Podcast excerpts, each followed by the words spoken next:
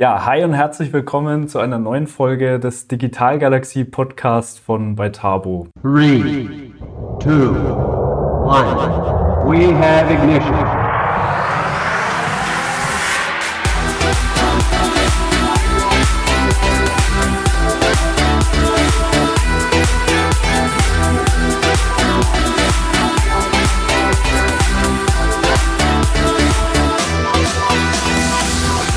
Heutige Gespräch freue ich mich ganz besonders, denn heute darf ich mit dem lieben Peter Pirner sprechen. Peter und ich haben uns Anfang 2021 bei der Aufzeichnung einer Talkrunde zum Thema Customer Experience Management in Nürnberg kennengelernt. Und ja, Customer Experience, kurz CX, ist genau das richtige Stichwort, denn in diesem Bereich zählt Peter zu den Top-Experten im deutschsprachigen Raum. Er beschäftigt sich seit über 20 Jahren mit dem Thema und berät weltweit Firmen bei der Optimierung des Kundenerlebnisses. Außerdem ist er als Speaker aktiv und betreibt mit CX Talks den erfolgreichsten deutschsprachigen Podcast, der sich speziell mit dem Thema Customer Experience Management beschäftigt. Ja, lieber Peter, ich freue mich wahnsinnig, dass du hier bist. Äh, genug Intro. Herzlich willkommen hier im Digital Galaxy Podcast. Hallo Niklas, herzlichen Dank, dass ich da sein darf. Ja, ich freue mich sehr. Äh, ja, lass uns doch mal direkt in das zentrale Thema reinstarten. CX, Customer Experience. Wie bist du denn zu diesem Thema gekommen? Und vielleicht auch für diejenigen, die sich noch nicht so auskennen damit, was heißt es eigentlich? Was begeistert dich daran? Ja, also ich fange jetzt mal an, wie bin ich dazu gekommen? Äh, eigentlich bin ich wie die Jungfrau zum Kind dazu gekommen. Es, es ging eigentlich los im Studium. Ich bin äh, äh in Nürnberg geboren, habe da eine Banklehre gemacht und habe dann in München einen Studienplatz gekriegt wollte eigentlich mich auf Bankwirtschaft spezialisieren und habe dann drei geniale Professoren kennengelernt, habe dann was ganz was anderes studiert in, innerhalb der BWL, habe also empirische Forschung studiert, das hatte ich nicht auf dem Plan, habe Information und Kommunikation studiert und habe Organisationspsychologie studiert. Das sind so diese drei Schwerpunkte, die ich hatte, habe dann darin auch in, in empirischer Forschung auch promoviert. Und dann war es ein logischer Schritt, äh, dass man letztendlich in München zu Infratest geht wenn du diesen Hintergrund hattest, das ist äh, eine sehr, sehr, die zweit, nach der GfK die zweitgrößte, äh, sehr renommierte Marktforschung in Deutschland, läuft dann über die Jahre, wurde es mehrfach verkauft, die läuft heute aktuell unter dem Namen Kantar. Ist als Kantar aber die zweitgrößte Forschungs, das zweitgrößte Forschungsinstitut der Welt. So, und Empirie hat immer was damit zu tun, dass man Menschen verstehen möchte. Und ich habe festgestellt, das ist das, was mir am meisten Spaß macht. Und wenn du Menschen verstehen möchtest und in der professionellen Marktforschung bist, bist du automatisch sehr schnell an dem Punkt, dass du die Kunden deiner Kunden verstehen solltest. Entweder für die Markenbildung oder für, was man früher nannte, Kundenzufriedenheitsforschung. Und äh, ich habe im Prinzip auch da alles gemacht, was es so gab an Forschungsthemen, bis ich dann irgendwann mal relativ schnell in diesen neuen aufstrebenden Zweig der Kundenzufriedenheitsforschung reingerutscht bin was mir da wieder sehr viel Spaß gemacht hat, weil du mit den Ergebnissen sehr schnell auf relativ hoher Geschäfts-, auf, auf, auf, ja, auf, auf Management-Ebene drüber reden konntest, was heißt denn das jetzt konkret für unsere Prozesse? Und da war dann plötzlich wieder der BWLer gefragt, der sich für sowas natürlich auch interessiert hat und da vielleicht auch anders war als, ich möchte da jetzt keinem Soziologen zu nahe treten, aber, aber Soziologen und Psychologen schauen dann vielleicht, haben wieder andere Fables. Ich fand es tatsächlich spannend zu sagen, okay, wie ist eure Strategie, was sind eure Prozesse, was wollen eure Kunden von euch? Und damals hieß das Kundenzufriedenheit. Äh, ich hatte das große Glück, dass ich das international machen durfte, auch bei Kanter, hatte auch globale und äh, äh, regionale Rollen. Und in anderen Ländern, vor allem im angelsächsischen Raum, hieß das natürlich auch Customer Satisfaction, aber die sind uns ja immer so ungefähr fünf Jahre bei den Management-Trends voraus. Und da bin ich voll in diese Welle reingelaufen, der äh, ja, Customer Experience Management, beziehungsweise erstmal Real-Time Feedback, Voice of the Customer und Customer Experience Management Thematik. Und da ich äh, da schon Führungsrollen hatte bei Kanter, habe ich dann im Prinzip die Diskussionen auch schon nicht im Detail für dieses einzelne Projekt geführt, sondern was machen wir denn dann danach damit? Warum tun wir das überhaupt? Was machen wir damit? Welche Technologie braucht man? Und so fand ich das äh, unglaublich spannend, große Programme mit ausgerollt zu haben, zum Beispiel für Volkswagen, für Toyota, für Philip Morris, für jede Menge Kunden, die es eben bei Kantar gab, SAB Miller in Südafrika mit betreut. Also ich habe da einfach unglaublich viel gesehen und es ist trotzdem alles sehr ähnlich, egal wo du bist auf der Welt. Es sind ähnliche Dinge. Du musst dich damit beschäftigen, was wollen Kunden und wie übersetze ich das. Und wenn mich jetzt heute jemand fragt, was ist denn eigentlich Customer Experience Management? Was bedeutet das denn? Werde ich sagen, je nachdem, wen du fragst, bedeutet es ein bisschen was anderes. Das habe ich nämlich gelernt, nachdem ich bei Kantar ausgestiegen bin, habe ich meinen Blick erweitert von dieser reinen Forschungsperspektive auf das, was denn eigentlich ringsrum noch läuft, weil ich auch nicht mehr in der Position war, dass ich jetzt äh, unbedingt einen Service von Kantar verkaufen musste. Also konntest du dich komplett aufmachen, konntest dir das alles anschauen. Und ich würde jetzt mal sagen, wenn du jetzt einen Marketingmann fragst, der sehr viel mit Kommunikation sich beschäftigt, der wird sagen, Customer Experience ist das, was ich nach außen kommuniziere, konsistent über alle Kanäle. Wenn du einen IT-Mann oder einen Technologiemann äh, fragst, wird der sagen, Customer Experience ist das, was ich mit meiner Software möglichst optimal für den Kunden zur Verfügung stelle. Wenn du einen HRler fragst, sagst du Customer Experience, die Frage greift zu kurz, es geht auch um Employee Experience, weil Mitarbeiter schaffen die Customer Experience. Auch irgendwie richtig. Der Forscher sagt natürlich, das ist das, was beim Kunden am Schluss ankommt. Und wenn ich das jetzt in einem Satz, ich, ich nutze diesen Satz meistens auch in, in, Präsentationen, wo ich dann sage, Customer Experience bedeutet zunächst, Experience Management bedeutet zunächst mal, ein gesamtes Unternehmen und seine Prozesse möglichst optimal an den Kundenbedürfnissen auszurichten. So, und darauf zahlt ihr jetzt alle ein. Äh, Im Marketing genauso wie im Customer Service, genauso wie im Vertrieb, genauso wie in der Produktion. Und ihr macht es deshalb, weil ihr mehr oder weniger jeden Tag am besten differenzierende, auf jeden Fall aber positive Kundenerfahrungen an allen relevanten Touchpoints, die ihr habt, die ihr auch kennen müsst, zu schaffen. Das heißt, eigentlich ist es Unternehmensführung vor dem Hintergrund dessen, was der Kunde will. Total trivial, mega spannend. Die ganze BWL-Bandbreite. Und äh, es gehört halt einfach dazu, dass du den Kunden verstehst. Und das ist der Grund, weshalb ich so fasziniert bin. Das zahlt auf alles ein, was ich gemacht habe in meinem Leben. Ja, man merkt auf jeden Fall, es ist ein sehr spannendes, mehrdimensionales Thema, so würde ich es mal auf den Punkt bringen.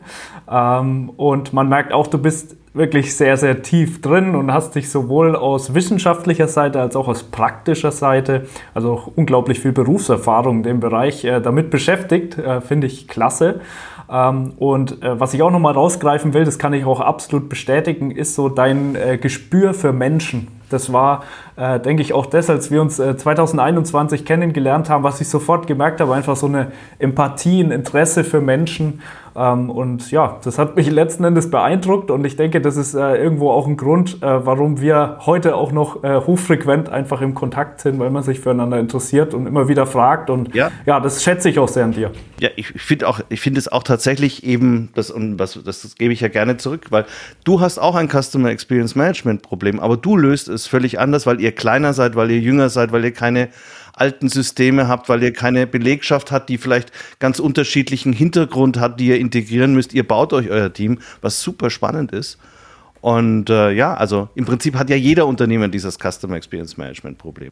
Absolut, definitiv äh, großes Thema, große Herausforderung. Ähm, und ich denke, das hat auch unsere äh, Talkrunde bei der CFC 21, die sich ja ganz intensiv um dieses Thema gedreht hat, auch äh, da hat man das auch gemerkt. Das sind, waren verschiedene Blickwinkel und das hat es einfach so spannend gemacht, über Customer Experience zu sprechen. Äh, ja, Peter, spannend sind auch die Zeiten, in denen wir leben, sehr dynamisch. Äh, dementsprechend möchte ich dir da auch mal die Frage stellen, was würdest du denn sagen, wie haben sich denn Kundenbedürfnisse im Allgemeinen in den letzten Jahren verändert? Also man muss dazu sagen, dass die Pandemie Kundenbedürfnisse enorm verändert hat. Und ob sie jetzt wirklich um 180 Grad gedreht hat, das glaube ich nicht. Aber es hat ganz vieles beschleunigt. Allein, dass jeder oder ganz viele die Erfahrung gemacht haben, wie es ist, remote zu arbeiten, führt dazu, dass ganz viele es völlig selbstverständlich mittlerweile empfinden, über Online, über Video in Kontakt mit anderen zu sein. Was dir ein komplettes Feld eröffnet, zum Beispiel bei Online-Beratung, wo früher alle rumgezickt haben, aber mittlerweile kann der Siebenjährige über den Remote-Unterricht wahrscheinlich besser mit Zoom umgehen als der wenig technikaffine Vater, äh, der äh, sich immer noch durch einen Kabelsalat um seinen Rechner rumkämpft. Aber ich glaube, dass tatsächlich digitale Anwendungen und digitale Schnittstellen, ich, ich nenne es mal so, in der Mitte der Gesellschaft angekommen ist, weil ich meine, natürlich gab es das vorher, aber es hat eine gewisse Selbstverständlichkeit für ganz, ganz viele Kunden. Also das sind jetzt nicht mehr nur die Technikaffinen, sondern es sind auch die ganz normalen, die wie selbstverständlich mit Technologie umgehen, die wie Selbstverständlichkeit auch mit Apps auf dem Handy umgehen. Und dadurch gibt es natürlich jetzt auch die neue Anforderung, das muss dann halt auch klappen. Weil ich mache ja die Erfahrung an ganz vielen verschiedenen Stellen und ich mache die Erfahrung auch nicht nur in einer ganz bestimmten Industrie, also zum Beispiel auch das Argument, andere Automobilhersteller, Lebensmittelhändler, weiß der Teufel was, sind doch auch nicht besser als wir. Das mag so sein, aber Amazon ist besser als du beim Verfolgen zum Beispiel einer versandten Sendung. Oder wenn ich drei, äh, ja genau, also jetzt mal als, als ein Beispiel. Das heißt, man vergleicht mit ganz, ganz unterschiedlichen ähm, ähm, Unternehmen, die vielleicht an dieser einen Stelle einen Vorteil haben. Und das ist das Benchmark über alle Branchen hinweg. Über kurz oder lang musst du da dann auch landen. Und wenn deine Wettbewerber, deine Unmittelwettbewerber da schon sind, musst du da sehr viel schneller landen. Äh, aber in die Richtung wird es immer gehen. Und das wird vor allem dann, ist es eine große Herausforderung in diesen, was jetzt ja auch sehr häufig passiert bei Unternehmen, dass man so Ökosysteme baut. Das heißt, wo du selber nur bedingt die Kontrolle darüber hast, was dann am Schluss auf dem letzten Meter am Ende der Kundenreise ankommt, weil es eben ein Dritter erfüllt. Ähm, da muss man auch sehr, sehr genau darauf achten, weil Kunden sind absolut nicht mehr fehlertolerant. Und diese geringe Fehlertoleranz äh, hat auch heute eine sehr viel größere Wirkung, weil ich mache das ja selber. Wenn ich was eskalieren will, eskaliere ich es in den sozialen Medien.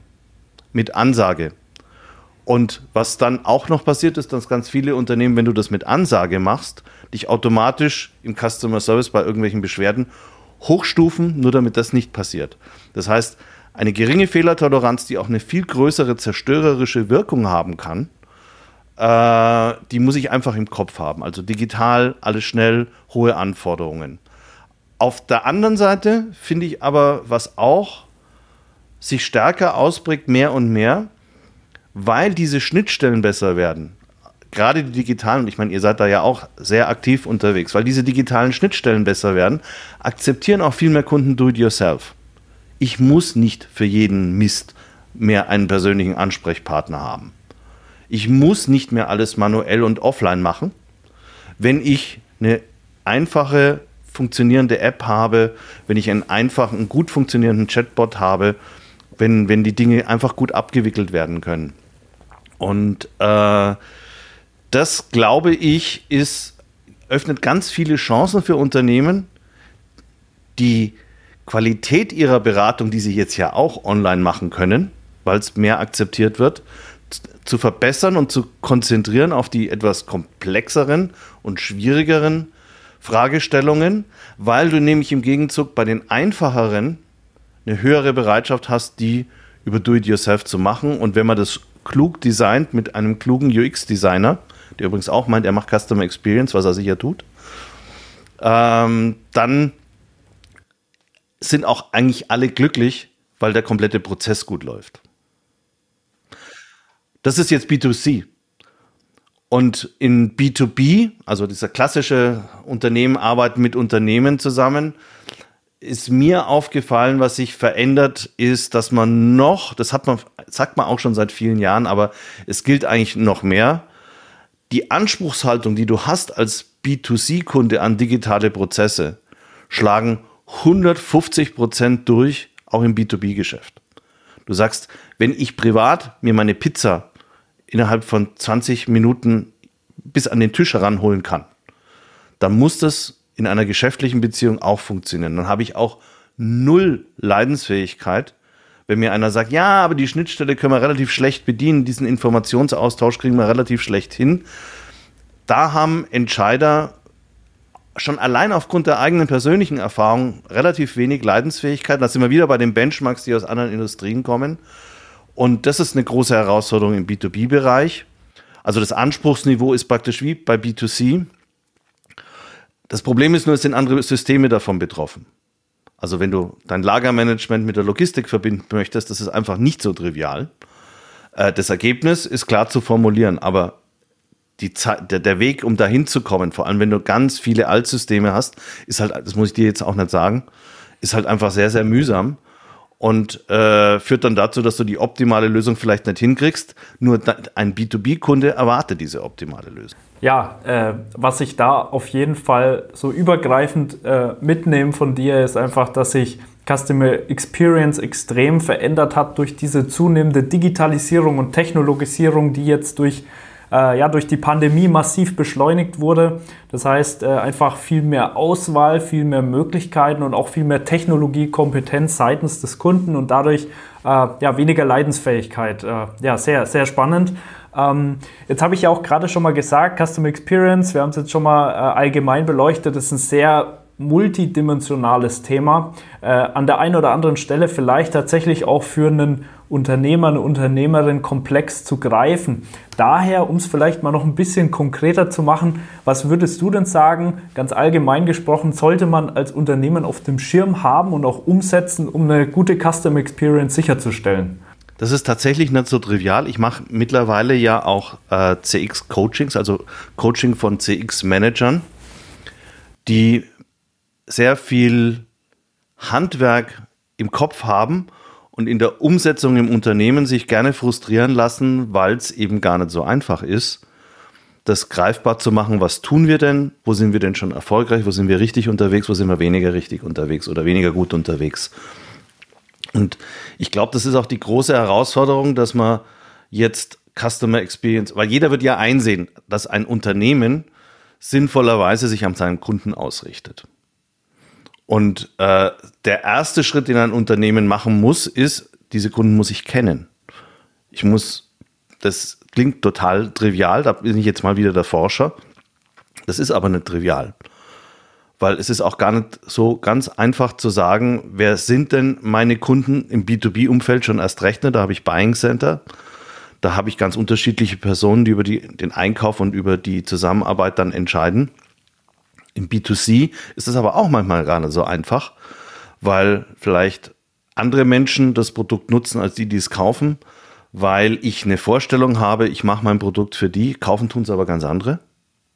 Also ich möchte nicht wissen, wer Red Bull alles trinkt, der jetzt nicht in der Top-Zielgruppe drin ist, für den das eigentlich gebaut ist. Wir haben da so die Party-People im Kopf, aber das trinkt ja genauso gut vielleicht mal der 50-Jährige beim Angeln, der gerade müde geworden ist weil die Dose, also weißt du, ich muss verstehen, wer, wer sind meine Kunden, ich muss verstehen, wer sind meine Top-Kunden, wer sind die, die mir, wer sind die, die mir wirklich das meiste Geld äh, am Ende des Tages äh, in die Kasse spülen und wer sind die Aktiven, die für mich auch tatsächlich positive Mundpropaganda machen, die aktiv sich mit meiner Marke auseinandersetzen, sofern die Marke stark genug ist. Äh, das sind Hausaufgaben, die ich irgendwie machen muss. Und das ist das, wo auch viele Customer Experience Manager herkommen, dass man sagt, ihr macht irgendwie so ein bisschen Insights, ihr versteht jetzt schon mal die Kunden. Ähm, wohl wissend, dass es vielleicht auch noch eine Marktforschungsabteilung gibt oder vielleicht an unterschiedlichen Stellen solche Informationen auch noch gesammelt werden. Das Problem ist, da darf ich halt nicht aufhören. Und wenn ich jetzt weiß, dass, also wenn ich grundsätzlich verstehe, wer meine Kunden sind und was die in etwa möchten, dann muss ich natürlich überlegen, inwiefern liefere ich das dann ab. Also entspricht das, was ich kommuniziere, dem, was Kunden glauben, dass ich bin? Wollen, wie stark wollen wir das denn wirklich ändern? Wollen wir Einfluss nehmen darauf, was sie von uns erwarten dürfen? Weil das führt dann automatisch dazu, wie zufrieden sie damit sind, was sie dann tatsächlich erleben. Also wenn ich eine 24, wenn ich praktisch komplett problemlose Serviceprozesse verspreche und die sind aber einfach noch nicht im Griff, mache ich viel mehr kaputt, als wenn ich es gar nicht erst verspreche.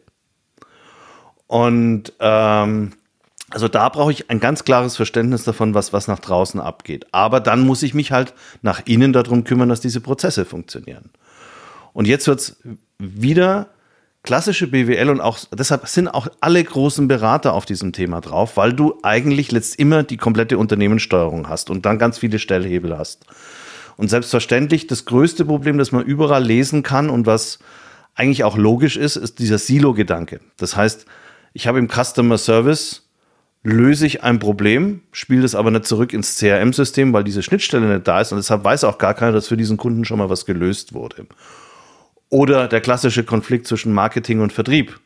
Marketing vermittelt irgendwelche Leads. Der Vertrieb sagt, ich verstehe doch meine, die Leute, die kaufen wollen, verstehe ich doch viel besser eure Leads haben ja nichts mit dem zu tun, was ich verkaufe. Da muss ich sagen, da müsst ihr euch zusammensetzen und müsst überlegen, an wen verkauft er denn wirklich und was bräuchtet ihr denn, dass ihr bessere Leads bekommt, damit ein Vertriebler damit besser arbeiten kann. Und jetzt sind wir dann bei den Mitarbeitern und all das zu managen, also Kunden zu verstehen, den Touchpoint zu verstehen, verstehen, was da wirklich passiert und gemeinsam darüber zu reden, verstehen wir dasselbe drunter? Arbeiten wir in dieselbe Richtung? Oder arbeiten wir gegeneinander und es kostet alle zusammen viel mehr Energie als nötig, weil im Kern ist der, den wir glücklich machen, derjenige, der unseren Lohn zahlt. Das darf man ja bei der Sache nicht vergessen. Und äh, das muss gesteuert und orchestriert werden. Und das ist viel mehr als Handwerk für Insights. Das, hat, das sind sehr häufig auch Funktionen, die horizontal in Unternehmen reinarbeiten, was wiederum eine hohe Anforderung an denjenigen stellt, der so eine Rolle inne hat, weil du wenig formale Macht hast und trotzdem alle zusammenbringen musst. Das heißt also, es ist eigentlich eine super, super, super spannende Aufgabe in einem Unternehmen, kann aber auch mega undankbar sein. Wenn dich nämlich keiner mitspielen lässt, dann bist du die ärmste Sau auf der Welt. Hast die Aufgabe und kannst das, kannst das nicht wirklich lösen. Und ähm, deshalb, sowas sollte auch zum Beispiel ein Geschäftsführer, der sich jetzt einen CX-Manager sucht und da installiert, muss er unbedingt auf dem Schirm haben, ermächtige ich den genügend, dass er praktisch auch quer über alle Bereiche Verbesserungen anstoßen kann. Und wenn ich das nicht tue, dann lasse ich es lieber. Weil ich dann auch Menschen enttäusche, sowohl den, der den Job hat, als auch meine Belegschaft, die hofft, jetzt wird es irgendwie ganz anders. Und wenn ich dann an der Stelle schon bin, dass ich sage, ich möchte einen CX-Manager und ich äh, statte ihn auch damit aus, da muss sich auch die Geschäftsführung sehr ehrlich damit auseinandersetzen, welchen Preis bin ich denn bereit zu zahlen, um eine gute Kundenerfahrung zu liefern? Können wir uns das überhaupt leisten, eine, ein Wünsch dir was zu veranstalten? Das kann nämlich fast kein Unternehmen. Und was gestehen wir uns auch ein, dass wir nicht so gut können? Wie priorisieren wir? Also wir, man muss da ja nicht naiv reinrennen. Also, und insofern glaube ich, wenn ich klar habe, so weit möchte ich gehen, das ist meine Vorstellung, was, was eine gute, was ich meinen Kunden wirklich liefern möchte, was ich auch dann verspreche und halte und wo ich Mittel und Ressourcen einsetze, damit wir da auch tatsächlich dann ankommen. Das ist, dann hat das Unternehmen eigentlich die wichtigsten Dinge auf dem Schirm. Und da muss es nur noch umsetzen. Ja, dann muss es nur noch umsetzen, ja. ja, ja, also auch daran merkt man jetzt äh, äh, auch dahingehend ein sehr komplexes, multidimensionales Thema, aber sicherlich ein, ein guter Leitfaden, den du uns da äh, mitgegeben hast, an dem man sich entlang hangeln kann, äh, an dem man einfach ein paar Aufgaben auch erkennen kann, die man erfüllen muss. Also ich nehme von dir an der Stelle mit, ähm, es ist sehr wichtig, seinen Kunden zu kennen, ähm, den Kunden vielleicht sogar auch mal bei der Konzeption von Prozessen, Produkten oder Angeboten mit einzubeziehen.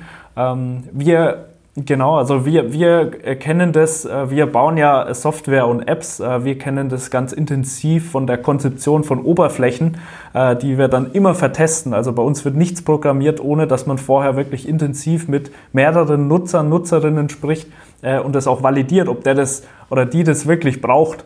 Ähm, weil äh, das, man denkt eben oft, und das ist so, glaube ich, die, die große Problematik, dass man weiß, was der Kunde, was die Kundin möchte, aber ja, schwierig, gefährlich. Ja, genau, aber ihr macht es ja schon. Und sagen wir so in der klassischen, U es gibt ja einen Grund, warum Service Design oder Design Thinking und UX so ein großer Erfolg ist. Weil vorher hat halt einer gesagt, ich maße mir an zu wissen, was du willst. Du willst es doch auch. Und ich sage, ich verstehe nicht, was du willst. Was soll das? Das muss für mich einfach sein, nicht für dich. Und ähm, deshalb macht ihr das an der Stelle schon komplett richtig, aber du wirst es wahrscheinlich auch an anderen Stellen, wenn du jetzt auf deine Arbeit schaust, erleben, wenn du denkst, was tue ich denn für Kunden, um zu verstehen, warum, wofür die die Software überhaupt verwenden. In dem Augenblick, wo dir ein Kunde genau erklärt, was denn damit erreicht werden soll, dann siehst du nämlich auch, wo deine Verantwortung endet, wo du deine Verantwortung vielleicht sogar noch ausdehnen könntest, weil du, weil du sagst, da müsste man eigentlich an der Stelle auch noch hebeln. Weil die Software ist ja auch nur ein Baustein aus einer Kette von Dingen in eurem Prozess. Und auch ihr werdet wahrscheinlich, ich habe dich ja erlebt, ihr wart ja auch bei mir im Podcast, ähm, äh, wo einer eurer Kunden eben gesagt hat, das Tolle ist, dass ihr euch einfach ganz intensiv auch damit auseinandersetzt, was bei uns bei den Prozessen im Hintergrund läuft. Und äh, deshalb so wertvolle Ratschläge gibt. Und genau das ist es, was jeder Mitarbeiter, egal in einer großen oder in einer kleinen Unternehmen, tun muss. Nur so kommst du nah an den Kunden ran. Und im kleinen Unternehmen bist du bloß schneller weg vom Markt, wenn du das nicht tust. Ja, Peter, super. Äh, wie gesagt, sehr guter Leitfaden. Äh, ich denke, da waren auch schon viele gute Tipps drin, um einfach zu verstehen, wo man ansetzen kann, wenn man seine Customer Experience verbessern möchte. Abschließend möchte ich dir nochmal eine vielleicht ja anekdotische Frage stellen. Äh, man kriegt ja immer sehr viel mit, gerade im Kundenservice, in der Kundeninteraktion passieren oft die skurrilsten Dinge. Jetzt hast du da sehr viel Erfahrung, viele Projekte gemacht. Vielleicht mal so die Frage nach deiner ja, skurrilsten Story, die du im Laufe der Jahre erlebt hast, so in der Kundeninteraktion? Gibt es da so die eine? Ja, das gibt die eine. Und die erzähle ich aber auch gar nicht, weil die kann man auf CX Talks ab anhören. Das ist die Folge, die heißt Emotion und Prozess. Da war ich so frustriert über einen Serviceprozess, dass ich diesen Prozess einfach geschildert habe und geschildert habe, was da alles schiefgelaufen ist. Das sind aber zehn Minuten, das würde jetzt auch diesen Podcast sprengen. Hintergrund war aber zum Beispiel, sind so Dinge passiert wie, Sie können über WhatsApp mit uns kommunizieren und dann kriegst du über WhatsApp die Nachricht, wir melden uns in 24 Stunden. Dann denkst du, was? und ähm, dann sagst du, ich hätte jetzt aber noch eine Nachfrage. Dann sage ich, ja, vielen Dank, Sie kriegen eine Antwort in 24 Stunden. Und dann denkst du, was? und oh so sind eine ganze im Prinzip die armen Mitarbeiter im Customer Service, die Systeme hatten, die nicht miteinander kommuniziert haben. Das ist eine derartige Ansammlung an Dingen, die schief gelaufen sind, so ähnlich wie bei Loriot das Bild hängt schief. Du willst das irgendwie handeln und schon geht das nächste wieder schief. Also du schickst ein, ich, das, da ging es um einen Ventilator, du schickst einen Ventilator ein und die haben einfach die Fernbedienung verschmissen. Kommt jetzt zurück, ja, wie soll ich jetzt einschalten? Ja, das ist doch nicht unser Problem. Wie? Wir haben in so Vorschriften gibt es doch, dass man den nicht mitschicken soll. Warum sagt mir das keiner? Hätten es doch lesen können. Ganz schlecht. Und also es gibt Serviceprozesse auch von Premium-Anbietern, wo du sagst, das gibt's doch nicht. Und äh, einfach nur, weil man sagt, wir liefern auf allen Kanälen, haben die Kanäle aber nicht verbunden und dann weiß tatsächlich die linke Hand nicht, was die rechte macht. Und jeder äh, ja, laviert sich da so irgendwie durch einen völlig fehl äh, konzipierten Serviceprozess. Deshalb sind Prozesse und Systeme so wahnsinnig wichtig, selbst wenn ich am Ende dann nur die Reaktion von so einem Service-Mitarbeiter mitkriege. Aber der kann ja nur so gut sein wie das, was, was ihm geliefert wird. Und ähm, also das kann ich tatsächlich empfehlen. Ich es, äh, ich versuche das auch mit einer gehörigen Portion Humor ähm, nicht zu ernst zu nehmen, weil ehrlich gesagt, das ist jetzt auch keine Opera. Also, wenn es ein Herzchirurg wäre, dann wäre ich weniger verzeihend bei Fehlern. Es geht um die Einsendung eines Ventilators, der nicht mehr funktioniert hat. Aber du kannst dir natürlich unglaublich viel kaputt machen und ich hätte ich fand es dann so lustig, weil ich bei mir selber beobachtet wie ich immer grantiger wurde. Ich habe meine E-Mails wurden immer unverschämt, meine E-Mails selber wurden unverschämt, weil es mich so genervt hat, weil ich sage, es gibt's doch nicht. Dann habe ich angefangen, in den eigenen Prozess einzusteuern habe gesagt, ihr könnt mir jetzt hochstufen. Also ich weiß, es gibt dann Regeln, wenn sich einer beschwert, könnte mich jetzt hochstufen. Und wenn das jetzt nicht passiert, dann geht es als nächstes auf die Social Media. Und wenn das nicht passiert, geht es als nächstes zum Anwalt. Lächerlich für einen eingesendeten Ventilator, wenn du ehrlich bist. Also auch ich damit Abstand muss ich sagen, völlig überreagiert. Aber das ist ja der Alltag, der da passiert. Wenn das schlecht orchestriert ist, schaukelt sich das hoch und daran lernen wir wieder, dass Emotionen in der Kundeninteraktion das Schwierigste sind, was man handeln kann. Und normalerweise Menschen im Customer Service da extrem gut sind. Weil die das ja gelernt haben und jeden Tag diese schwierigen Fälle irgendwie auffangen müssen. Also ich applaudiere auch bei jedem, der das gut hinbekommen hat. Aber äh, ja, genau, aber das sind, das, sind so, das sind so die Dinge. Aber wie gesagt, wenn man es genau wissen möchte, da gibt es eine ganze Folge. Ja, ich glaube, jeder, äh, der hier zuhört, äh, hat so schon mal dieses eine Service-Erlebnis in seinem Leben gehabt, wo man sich wirklich mal komplett an den Kopf gefasst hat. Ähm, aber andererseits, äh, auch das muss ich sagen, aus der Erfahrung heraus, es gibt auch die Momente, wo man wirklich mit einem Produkt massiv enttäuscht ist äh, oder irgendwas nicht funktioniert, aber der Service es dann wieder rausreißt, weil die einfach verständnisvoll sind und sagen, jo, wie kann ich dir helfen? Kein Thema. Ähm, ja, auch die Erfahrungen gibt es. Ne? Also auch da ist irgendwo ein Potenzial, eine Chance drin, äh, gewisse Dinge dann wieder auszugleichen. Es gibt ja Studien, und das ist das ganz Interessante, wenn äh, es gibt, das, ich habe es in jeder Branche erlebt, ich habe es in den unterschiedlichsten Konstellationen empirisch nachvollziehen können. Wenn jemand eine Beschwerde hat, und du vergleichst das jetzt mit dem normalen Level der Kundschaft, die sagt, wir sind, wir haben, auf dem Level 5 sind wir zufrieden, ähm, im Durchschnitt über alle Kunden, und dann hat einer eine Beschwerde, dann ist er erstmal auf dem Level vielleicht 2 zufrieden dann wird es aber vielleicht für ihn gelöst. Genau in diesem Fall, wo das Produkt versagt hat, wo irgendwas alles schief läuft, was schief laufen kann, aber einer kümmert sich um ihn und löst das Problem für ihn und das idealerweise beim ersten Mal. Dann wird bei dem aus einer 5 eine 7. Und wenn ich es nicht löse, wird es eine 0. Und ähm, das heißt, alle diese kritischen Situationen mit Kunden sind auch eine enorme Chance, um da wieder was zu retten und die Dinge wieder gut hinzubekommen, eigentlich auf einem höheren Niveau als es dann für die Durchschnittskundschaft, weil die sagen, wenn es hart auf hart kommt, ist diese Firma für mich da. Und deshalb muss man das machen. Was, was man natürlich nicht tun sollte, es ist jetzt auch keine kluge Strategie, jetzt zu sagen, möglichst viele Beschwerden zu generieren, damit wir dann ganz viele Menschen besonders glücklich machen können. Ja, ich glaube, wir haben über äh, viele Themen gesprochen äh, im Bereich des Customer Experience Managements. Super spannendes Thema. Da war sehr, sehr viel äh, Mehrwert drin und äh, ich denke, damit kann man wirklich schon gut arbeiten, wenn man äh, ganz zentral ansetzen möchte an der Customer Experience seines Unternehmens. Ja, Peter, äh, ja, war ein schönes Gespräch. Schön, dass du dir die Zeit genommen hast. Ja, ich danke dir. Gerne. Danke dir.